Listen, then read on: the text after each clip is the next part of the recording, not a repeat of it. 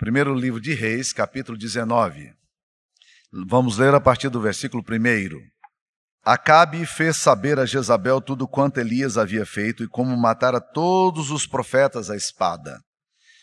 Então Jezabel mandou um mensageiro a Elias a dizer-lhe: Façam-me os deuses como lhes aprouver, se amanhã, a estas horas, não fizer eu a tua vida como fizeste a cada um dos meus sacerdotes.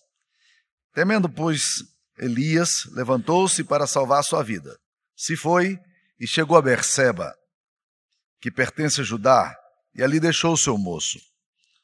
Ele mesmo, porém, se foi ao deserto, caminho de um dia, e veio e se assentou debaixo de um zimbro e pediu para si a morte e disse: Basta, toma agora, ó Senhor, a minha alma, pois não sou melhor do que meus pais. Deitou-se e dormiu debaixo do zimbro, eis que um anjo tocou e lhe disse: Levanta-te e come. Olhou ele e viu junto à cabeceira um pão cozido sobre pedras em brasa e um botija de água. Comeu, bebeu e voltou a dormir. Voltou segunda vez o anjo do Senhor e tocou e lhe disse: Levanta-te e come, porque o caminho te será sobre modo longo. Levantou-se, pois, comeu e bebeu, e com a força daquela comida, caminhou quarenta dias e quarenta noites até Horebe, o monte de Deus. Ali entrou numa caverna onde passou a noite. Eis que lhe veio a palavra do Senhor e lhe disse: Que fazes aqui, Elias? Ele respondeu: Tenho sido zeloso pelo Senhor, Deus dos exércitos, porque os filhos de Israel deixaram a tua aliança, derribaram os teus altares e mataram os teus profetas à espada, e eu fiquei só e procuram tirar minha vida. Disse-lhe disse Deus: Sai e põe-te neste monte perante o Senhor. Eis que passava o Senhor e um grande e forte vento fendia os montes e despedaçava as penhas diante do Senhor. Porém, o Senhor não estava no vento. Depois do vento, um terremoto. Mas o Senhor não estava no terremoto. Depois do terremoto, um fogo. Mas o Senhor não estava no fogo. E depois do fogo, um cicio tranquilo e suave. Ouvindo Elias, envolveu o rosto no seu manto e, saindo, pôs-se à entrada da caverna. Eis que lhe veio uma voz e lhe disse: Que fazes aqui, Elias? Ele respondeu: Tenho sido em extremo zeloso pelo Senhor, Deus dos exércitos, porque os filhos de Israel deixaram a sua aliança, derribaram os teus altares e mataram os teus profetas à espada. E eu fiquei só e procuro tirar minha vida. Disse-lhe o Senhor: Vai, volta o teu caminho para o deserto de Damasco, e em chegando lá, unge Azael, rei sobre a Síria. A Jeú, filho de Ninsi, ungirás rei sobre Israel. E também Eliseu, filho de Safate, de Abel Meolá, ungirás profeta em teu lugar. Quem escapar à espada de Israel, Jeú matará. Quem escapar à espada de Jaú, Jeú, Eliseu o matará. Também conservei em Israel sete mil, todos os joelhos que não se dobraram a Baal e toda a boca que o não beijou. Esta é a palavra de Deus. Queridos, ah, esse texto nos fala de um, de um homem de Deus vivendo numa profunda depressão, um desânimo profundo na alma, com um desencorajamento, desencorajamento que tirou dele a vontade toda, toda a alegria de viver, toda a alegria de ser, de, de amar. Nós vemos aqui um profeta Elias, um homem vitorioso, um homem de Deus, passando por, por profunda crise emocional, profunda crise existencial. E isso nos leva a pensar, antes de mais nada, é que o fato de você amar a Deus, o fato de que você serve a Deus, não significa que você não possa passar é, por problemas muito graves na alma, por questões muito sérias no coração. E esse texto também é um texto, é um soco na boca da teologia da prosperidade, que sempre fala de homens de Deus vivendo é, sucesso, tendo vitória, e sem considerar o fato de que homens de Deus também passam por grandes e profundas crises teológicas, existenciais, psicológicas, como nós vemos nas Escrituras Sagradas. O desencorajamento que nós vemos aqui é um desencorajamento que, que pega de cheio a vida do profeta Elias. E um tempo atrás eu estava ouvindo uma, uma mensagem de Wayne Cordeiro, que é uma mensagem bem conhecida chamada Líderes Correndo, porém Mortos. E ele, ele fala que ele foi pego num momento especial da vida dele, em que ele estava fazendo jogging, fazendo uma caminhada um pouquinho mais puxada no parque, e ele estava tão estressado, ele estava a alma dele tão angustiada, tão e ele não percebia tudo aquilo, mas ele teve uma crise de pânico e ele sentou-se no meio fio e começou a chorar é, sem controle algum e as pessoas começaram a parar e chamaram a ambulância para poder socorrê-lo porque ele não sabia o que fazer e as pessoas viram que o estado dele era um estado extremamente é, de canseira, de estresse e o médico disse para ele: olha, você precisa cuidar da sua saúde. Você entrou num quadro de estresse e esse estresse ele aprofundou um pouco mais, ele te trouxe um, uma quebra emocional e desembocou num burnout, que é um termo muito conhecido atualmente, que tem sido muito usado aí no meio, eh, nos meios empresariais, nos meios de psicologia. E ele disse que então ele começou a trabalhar um pouco essa questão. E de lá para cá, o que ele tem percebido tem assustado, porque ele tem percebido que as pessoas estão cada vez muito mais jovens, jovens passando por crises profundas de desencorajamento, de depressão, de desânimo. Ele diz: aquele fenômeno que a gente achava que era fruto da, da, da meia-idade, quando o homem estava ali passando por uma fase de adolescência, da, da fase adulta, esse negócio está acontecendo muito mais cedo do que a gente imagina. Ele diz: meninos aí de 30 anos é, profissionais de 30 anos, é, jovens ainda começando a sua carreira, já se sentem profundamente esgotados e o esgotamento está chegando muito mais cedo do que de fato a gente poderia imaginar.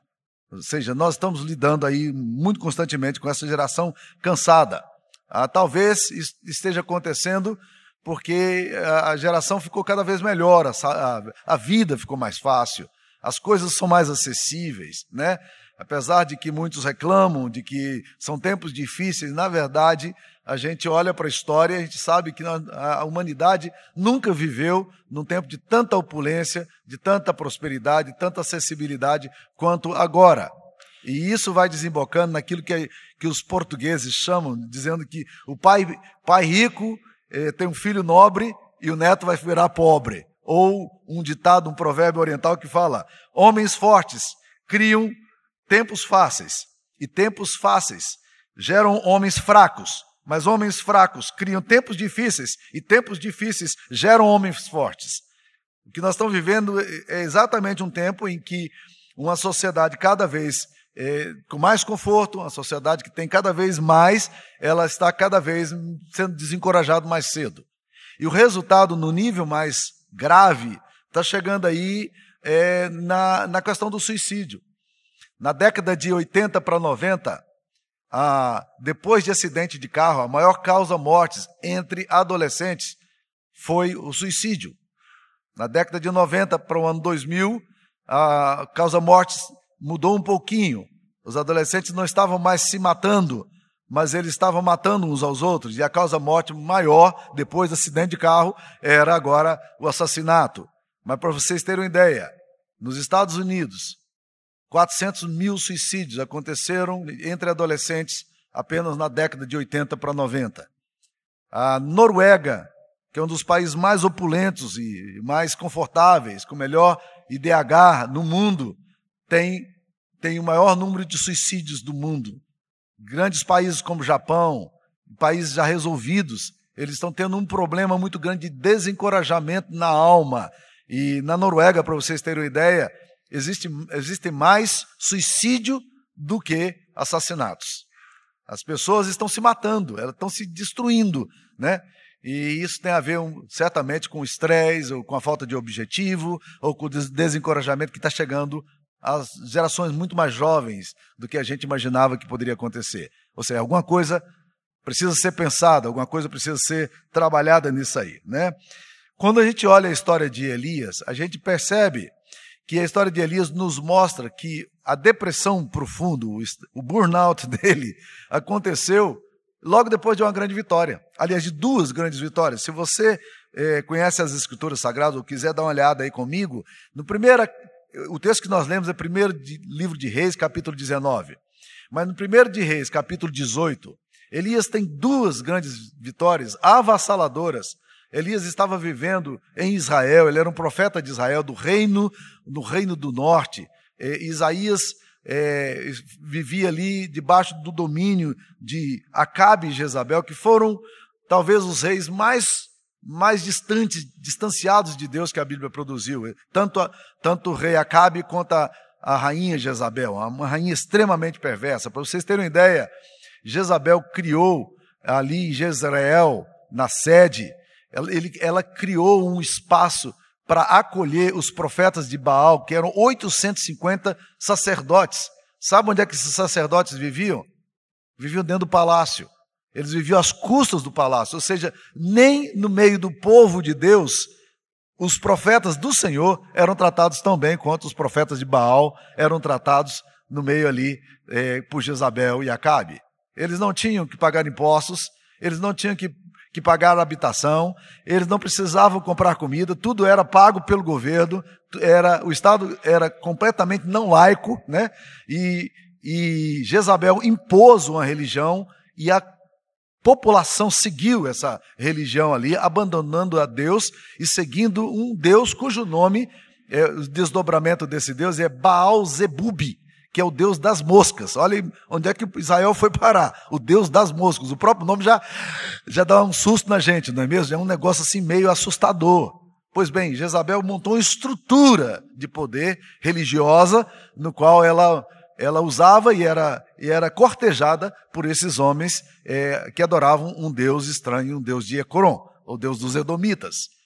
E isso, meus queridos irmãos, é alguma coisa horrível. Agora, chega um momento em que Elias enfrenta no Monte Carmelo esses 850 profetas. A gente conhece a história, eu não vou entrar nos detalhes, porque senão eu levaria muito tempo, mas o fato é de que aqueles 850 profetas de Baal, eles saem derrotados e mortos. Ele é desbaratado toda, toda, toda atuação poderosa, toda hierarquia religiosa foi desbaratada num dia só por uma manifestação poderosa de Deus com fogo descendo do céu e queimando o altar onde estava, onde Elias tinha colocado para sacrificar ao Senhor Deus Yahvé, o Deus verdadeiro, o Deus de Israel, o Deus de Abraão, de Isaac e de Jacó. Logo em seguida, ele se encontra com Acabe. Elias se encontra com Acabe. Israel já estava três anos e meio sem chuva. Era uma época de sequidão tremenda, como juízo de Deus. E Elias, então, ele começa a orar, e a gente conhece que está aqui no capítulo 18 também. E ele ora, não havia nada no céu, e de repente uma manchinha de nuvem aparece, e ele vira para Acabe e diz: Corre, porque a tempestade está vindo. Ele só viu uma mancha, uma nuvezinha do céu, diz: Corre, porque a tempestade está vindo. E aí eles correm uma, uma, uma, chuva muito forte vem, vem sobre Israel naquele, naquele, naquele dia também. Ou seja, duas manifestações poderosíssimas de Deus. Então você imagina, agora esse cara deve estar no momento mais glorioso dele. Né? A Bíblia diz que ele que ele estava tão motivado, né? ele estava tão encorajado, que a Bíblia fala que Jezreel foi aparelhar, Acabe foi aparelhar os carros para voltar para a cidade dele, Jezreel, e Elias chegou primeiro do que ele a pé. Né? Elias chegou num fôlego só, Elias estava eh, restaurado e ele volta para Jezreel, para a sede onde ficava Jezabel e Acabe, a sede do governo. E aí eu fico me perguntando, e a gente tem, começa a fazer perguntas ao texto, a gente pergunta, por que é que Elias foi para Jezreel, se Jezreel era onde estava Jezabel, a rainha perversa? E aí eu fico imaginando algumas respostas possíveis a esse texto. Por que, que ele vai para lá? Ali era o lugar de oposição dele. Tá certo que ele teve grandes vitórias. Mas aqui no meu coração, e é uma leitura é, é, apócrifa que eu estou fazendo ao texto, e estou tentando me imaginar, imaginar a situação, no meu coração, no meu coração de pastor, talvez, talvez, o que aconteceu com Elias foi o seguinte: ele olhou e disse: agora eu vou ter o reconhecimento de que Deus é o único Deus. Agora vai voltar de novo, o povo vai se arrepender, haverá conversões, agora as coisas vão melhorar. Agora religiosamente Israel vai melhorar, e eu quero ver essa, esse avivamento acontecendo, eu desejo que isso aconteça. Ou talvez também ele quisesse agora, como se, se no coração de um profeta, ele dissesse o seguinte: talvez agora vai ser o tempo de mais refrigério. Esse sofrimento meu vai acabar. Ele vivia só se escondendo. E ninguém gosta de ficar se escondendo o tempo todo. Perseguição política, perseguição religiosa. Ele estava cansado. E ele volta para ali, e a chuva caindo de Jezreel, caindo naquela região toda. Ele está aguardando a manifestação do palácio. O que, que o palácio vai dizer? E o palácio falou. O palácio fala, viu, gente? Nem sempre fala o que é bom, como no caso aqui. Aliás, na maioria das vezes não fala o que é bom. Mas olha lá o que aconteceu. No capítulo 19, versículo 2. Jezabel sabe que Elias está ali, ouviu falar que ele está e manda um mensageiro a Elias a dizer-lhe: Volta agora, porque agora todo mundo vai se converter ao, ao Deus de Israel. Volta agora aqui o lugar de honra que, que os profetas de Baal tinham. Eu vou dar para você, Elias. Nós reconhecemos que Deus só existe um Deus verdadeiro. Volta agora, Elias, que você vai cuidar espiritualmente da minha alma. Volta aqui, Elias, porque agora o seu espaço eh, foi reconhecido. Foi isso que ela disse? Não. Ela mandou um mensageiro dizer para ele: Façam-me os deuses, como lhe aprouver, se amanhã a essas horas eu não fizer a você como você fez a cada um dos meus sacerdotes. Eu vou acabar com tua vida, desgraçado. Vou arrebentar com você. Você não me escapa. E Elias tem agora um down profundo. Isso desmorona o profeta. Ele fica arrebentado com essa má notícia que chega para ele. E agora Elias foge. E Elias foge para valer, né? Então, muitas vezes, meus queridos, desânimos vêm eh, depois de grandes vitórias. A crise de Elias surge depois de uma grande bênção de Deus, de uma grande manifestação de Deus. A crise de Elias surge nesse momento aí, né? O moral da história é o seguinte: você pode estar indo bem profissionalmente, você tá, pode, estar tendo sucesso na sua vida, as, suas, as coisas podem estar bem, mas você pode estar no seu coração, desmoronando. Desmoronando, desmoronando. O que eu tenho aprendido é o seguinte: você, homens e mulheres fortes, são os que mais são suscetíveis a grandes quedas. Por quê? Porque eles não pedem socorro. Você já viu macho gritar? No dia que você estiver na praia e ouvir um homem gritando socorro, você pula lá porque já está morrendo. Ele só vai gritar socorro quando não tiver jeito mesmo. Gente fraca já grita logo, ah, socorro, né? E a coisa resolve. Mulheres fortes e homens fortes não gostam de pedir socorro. Eles se arrebentam, mas eles não gostam de pedir socorro. Nós vemos aqui Elias, um homem agora passando por desencorajamento. Talvez o desencorajamento dele tenha a ver com, com a expectativa falsa que ele criou em relação às possibilidades de conversão, de mudança de Israel. Mas o que vimos foi exatamente o contrário. Às vezes nós criamos expectativas dos outros em relação a nós. Nós queremos reconhecimento, aplauso, nós queremos aprovação, e essas aprovações não vêm, e isso traz um profundo senso de desencorajamento no nosso coração, tá? Agora, eu creio também, meus queridos, que esse texto leva-nos a pensar que, que desencorajamento pode ser acúmulo de tensões. Por que, que Elias teve esse burnout? É só olhar um pouco a história dele. Ele não vem agora, não foi uma crise agora. Essa palavra de Jezabel, vou arrebentar com você, é apenas uma gota d'água, porque ela já tinha dito isso antes. Ela já tinha ameaçado antes. A bem da verdade, o rei Acabe colocou todo o exército dele atrás desse cara e não, ninguém achava. Você está entendendo o ponto? Ninguém conseguia achar Elias. Mandou emissários dos países vizinhos. Se tiver com esse homem doido aí, me chama que eu quero matá-lo. Elias estava constante, sob, sob constante ameaça. Então, às vezes, o excesso de tensão que vai se acumulando na vida é um, é um, processo lento, lento, mas que vai crescendo e a gente não, não resolve isso aí. Citando de novo o Wayne Cordeiro, aquele, aquele homem que eu contei no início, que teve uma, uma crise de burnout fazendo uma corrida num parque.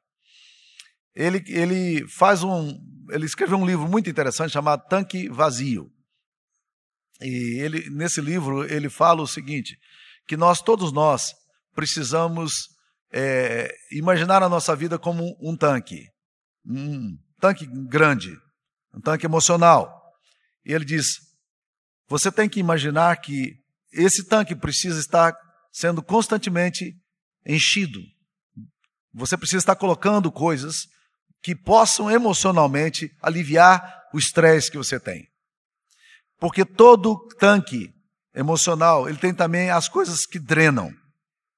Então há uma lá embaixo nesse tanque ele coloca um desenho é como se fosse um lugar, uma válvula onde onde as emoções vão sendo esvaziadas, vão sendo enfraquecidas. Então todos nós temos aquilo que nos, enche o nosso tanque emocional, que nos ajuda na nossa caminhada, e todos nós temos aquilo que esvazia o nosso tanque emocional, tá? E, e ele diz: quando o nosso tanque emocional não está recebendo é, essa carga positiva, essas, essas coisas que vão enchendo nosso coração, e só está esvaziando, e em determinados períodos da vida a gente só vai esvaziando esse tanque, o resultado é o estresse primeiro, depois a quebra, as emoções ficam fragilizadas e por último o burnout, que é o último nível desse estresse aí. Tá? Então nós precisamos descobrir, e ele recomenda que cada um de nós pegue um papel e coloque no papel aquilo que enche o nosso tanque emocional. O que é que enche o seu tanque emocional? O que é que faz com que o seu coração descanse? O que é que ajuda você? Algumas atitudes, algumas coisas são extremamente boas para isso. Óbvio que eu fiz esse exercício para mim mesmo, né? Eu comecei a pensar naquilo que realmente me dá descanso. Quais são as coisas que trazem para mim relax, as coisas que me ajudam a organizar as emoções, a descansar, né? E eu descobri algumas coisas. Por exemplo, item número um para mim: o que mais me descansa, o que mais me relaxa é pescaria. Né? Eu amo pescar. E como vocês sabem, a minha esposa ela não ama pescar. Minha esposa é viciada em pescaria, ela precisa de libertação espiritual. Os irmãos precisam orar para que Deus possa abençoá-la, para que ela possa ser liberta disso aí, fazer um culto aqui de libertação para resolver o problema dela, né? Eu e ela gostamos muito de pescar, né? Então, pescaria é uma coisa que relaxa, me relaxa. Mas o que mais ajuda, me ajuda? Eu tenho descoberto que sentar em minha casa, sem ter agenda, coisa rara, Coisa rara. Sem ter agenda. Sentar com um bom livro. E pode ser um romance do Nicholas Sparks, não tem problema não, tá? Vai resolver o meu problema. Eu vou ali relaxar com isso. Isso é bom para mim. Eu gosto de ler, né? Ler, ficar organizando ideias. Esse negócio é bom para mim. Esse negócio me descansa. Mas não como normalmente eu faço, porque normalmente o que, que eu faço? As minhas organizações de ideia para dar aula, eu preciso estudar, estudar, estudar, estudar para dar aula, preparar semana, preciso estudar, estudar. Não é, não é isso aí. Não é uma tarefa que você faz como obrigação, mas é uma coisa que você faz como relax, como alguma coisa boa, um livro bom que você pega e você, isso para mim é bom. Isso me, me descansa, né? É, ter uma tarde em que eu não tenho nenhum compromisso coisa rara de acontecer, mas é, é uma coisa boa para mim. Ou seja, eu não tenho agenda para agora, eu não tenho que fazer absolutamente nada. Isso é alguma coisa boa para mim? Ah, sim. Outra coisa que me ajuda muito, que é uma coisa muito boa para mim: sentar numa mesa com amigos, ficar conversando, é, trocando ideias, fazendo churrasco, né? assando a carne ou, ou, preparando comida, essas coisas me ajudam muito, são coisas que organizam muito o meu coração e que dão muito descanso para mim. Ah, a viagem também é uma coisa muito boa para mim, tá? O que é que, o que, é que ajuda você? Eu estou falando de mim. E para você? Quais são as coisas que trazem para o seu coração descanso? O Wayne Cordeiro diz: você precisa encher o seu tanque emocional. Ah, ok. Então vamos pensar agora o que é o que é que esvazia o meu tanque emocional. O que é que esvazia o seu tanque emocional? Quais são as coisas que acontecem com você e que você realmente sente que você vai ficando seco, drenado? Pensou? Pois bem, deixa eu falar algumas das minhas. Uma das coisas que mais me drena é DR. Conhece esse termo? Discutir relação. Rapaz, quando a minha mulher começa a sentar comigo para discutir relação, e ela vai, e ela vai, e ela é profunda, você sabe, minha esposa como é que ela é, intensa, né?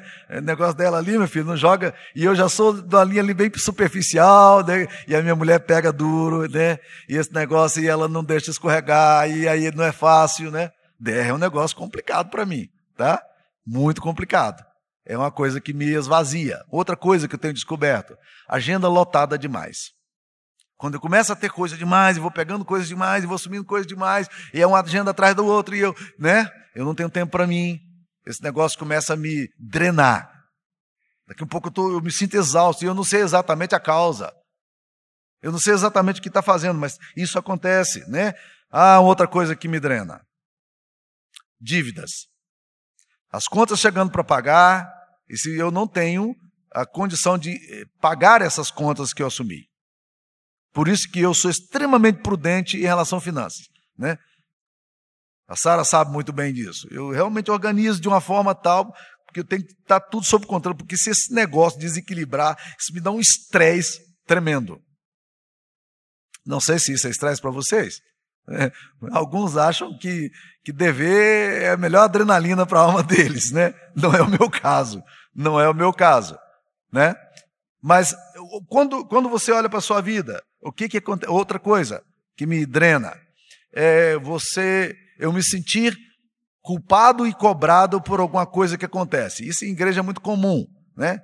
Às vezes acontece algumas coisas na comunidade, né? De, de, de, problemas que gente tem que lidar, pastoreio e tal, e as coisas não vão bem é, com determinada pessoa, com determinada família, a gente está trabalhando e tal, e aí de repente a coisa você está tentando resolver e você às vezes não resolve bem, às vezes você nem sequer cuida direito das coisas, e aí alguém chega e faz um comentário e você sabe que aquele comentário tem a ver com o fato de que você não foi tão proativo, tão eficiente naquele negócio e você se sente cobrado. A pessoa não faz por mal. E às vezes a pessoa não está nem cobrando, mas eu me sinto muito cobrado. E esse negócio eh, drena uh, as minhas emoções. O que é que acontece com você? Veja o caso de Elias. Elias foi drenado emocionalmente. Ele, tá, ele vem de uma série de coisas, e estresse emocional, às vezes, ele, ele é um acúmulo, não é um evento. O estresse emocional é uma somatória de coisas que vão acontecendo na vida. E é o caso de Elias. Elias tem aqui agora, então, um profundo estresse emocional. E o que, que Elias faz? Eu acho interessante, no capítulo, no versículo 3, temendo, pois, Elias, levantou-se e, para salvar sua vida, se foi chegou a Beceba, que pertence a Judá, e ali deixou seu moço. Presta atenção em algumas coisas que esse texto nos ensina. Elias ficou com medo. Elias tem medo de quê? Sejamos honestos. Medo de quê? No dia anterior, ele viu duas profundas manifestações de Deus. Então ele está com medo de quê? Qual é o real medo de Elias? Aí você pode imaginar uma série de coisas. Mas a Bíblia diz que ele estava temendo a sua vida. Mas ele pede para morrer logo em seguida. Parece que a morte não era exatamente o medo dele. Então era, era o medo de quê? Talvez de ter que viver como estava vivendo sempre, correndo. Talvez reputação, ausência de reconhecimento. Eu, eu realmente não sei. Mas ele foge. E ele vai para onde? Olha o texto como é que, como é que fala. Foi a Berseba, que pertence a Judá.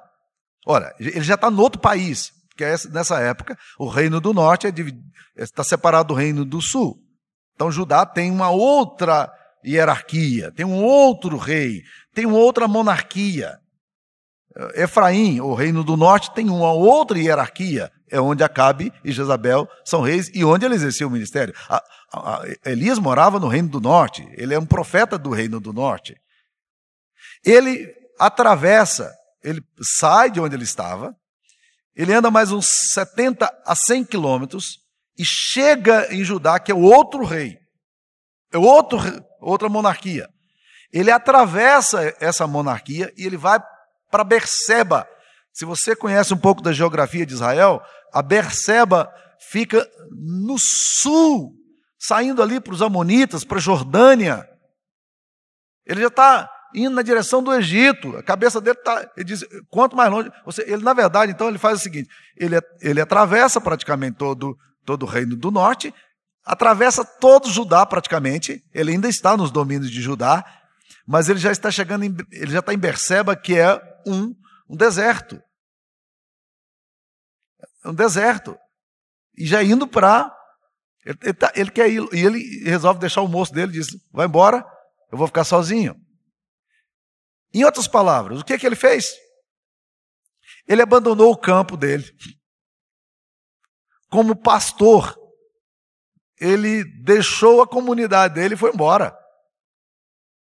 Você já viu pastor abandonar campo?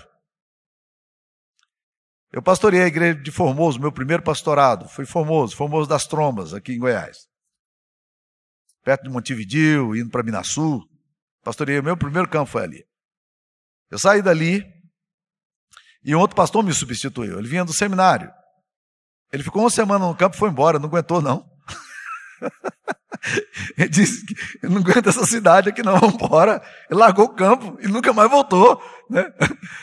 Há uns dias atrás eu estava ouvindo uma história, a gente orando por um pastor aqui em Anápolis, né, da quadrangular. E esse cara desapareceu. É a última vez que o viram, viram andando de bicicleta, né? E já era. E a família desesperada, onde é que vai? Eu encontro uma ovelha dele que me diz, lá na empresa onde eu estava pregando, e diz assim: eu, eu o meu pastor, nós estamos desesperados. O que, que você espera? Três dias ninguém tem notícia dele. Né? assalto, morreu, é, o carro bateu nele aí, morreu na beira da estrada, e todo mundo, e sai com cães na cidade, policiais, e a igreja inteira mobilizada, oração, todo mundo orando, né? Três dias depois, enquanto o cara lá no meio do matão escondido, né? Ele fez exatamente o que Elias fez. Ele se estressou um ponto que desesperadamente deslargou tudo. Você nunca sentiu vontade de jogar toalha, não?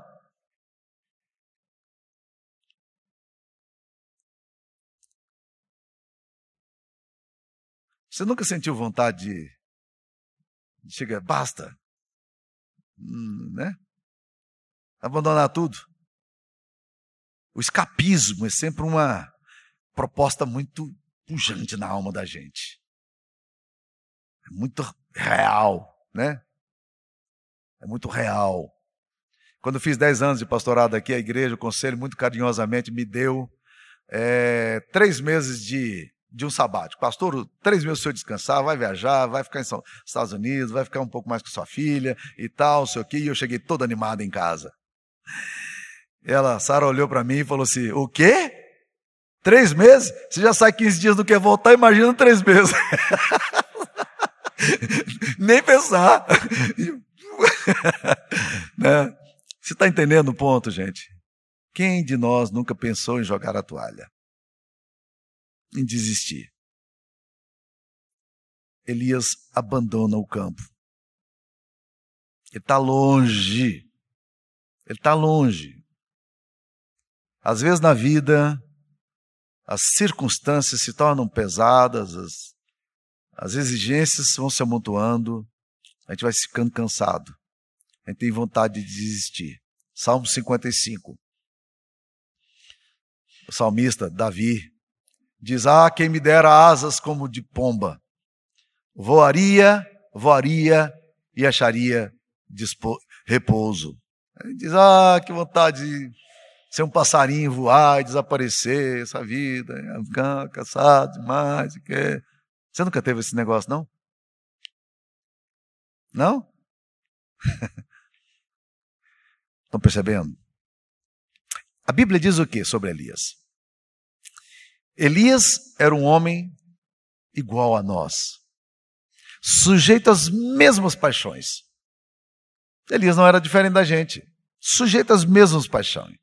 Quando Tiago diz isso, Tiago diz: Mas ele orou. E esse homem, frágil emocionalmente, ora, e Deus ouve a oração dele. Né? Estava lá falando sobre oração. É gente assim que Deus quer usar. Na verdade, eu vou parar aqui por causa do nosso tempo, tem outras coisas, quem sabe a gente retoma aqui no outro momento, né? Sobre uh, o coração de Elias, de Elias aqui, que tem tudo a ver com a gente, né? Mas, para mim, esse texto aqui me leva a pensar na graça de Deus. Porque você não vai ver nesse texto aqui um Elias super-herói. Um Elias que, ah, vou fazer as coisas, vai acontecer. Não. Você vai ver aqui um Deus misericordioso que conhece o coração do profeta e conhece o seu coração. Um Deus que se aproxima, alimenta, toca, dá, dá missão, né? Um Deus que chega junto. O que nós temos aqui nesse texto, meus queridos, é uma das mais lindas expressões de como a graça de Deus opera em nós. Pegando a gente, homens e mulheres, frágeis como somos, amedrontados como nos sentimos, vontade de jogar a toalha, como muitas vezes acontece. Essa graça de Deus nos alcança e Deus faz para nós aquilo que nós, nós não damos conta de fazer. Esse texto aqui não está falando de um super-herói. Esse texto aqui está falando de um super-deus. Não está falando de grandes feitos humanos, mas está falando dos grandes feitos divinos. Isso é o que a palavra de Deus nos ensina. Esse texto aqui não é sobre Elias. Assim como o texto de Sansão não é sobre Sansão. O texto de Davi com Golias não é sobre Davi. A Bíblia não é sobre homens. A Bíblia é sobre um Deus que age nos homens e que dá esperança a cada coração cansado, que visita as nossas sombras mais profundas e nos traz para a compreensão mais plena de quanto Ele nos ama. Que Deus nos abençoe. Amém. Ó oh, Deus querido, nós queremos pedir que o Senhor aplique essa mensagem ao nosso coração aqui nessa manhã. Há muitas pessoas cansadas aqui hoje, precisando, Deus, de um toque do Senhor, precisando, Deus, de serem alimentadas pelo Senhor, precisando, Deus, de redescobrir o seu papel na história. Gente que está cansada, cansada de si mesma, cansada da situação, cansada das lutas. Mas, ó Deus, nós estamos aqui diante do Senhor pedindo, tem misericórdia de nós. Eu sou fraco e necessitado, mas o Senhor cuida de mim. E é por isso que nós nos aproximamos do, diante do Senhor, para sermos tratados pelo Senhor. Em nome de Jesus. Amém.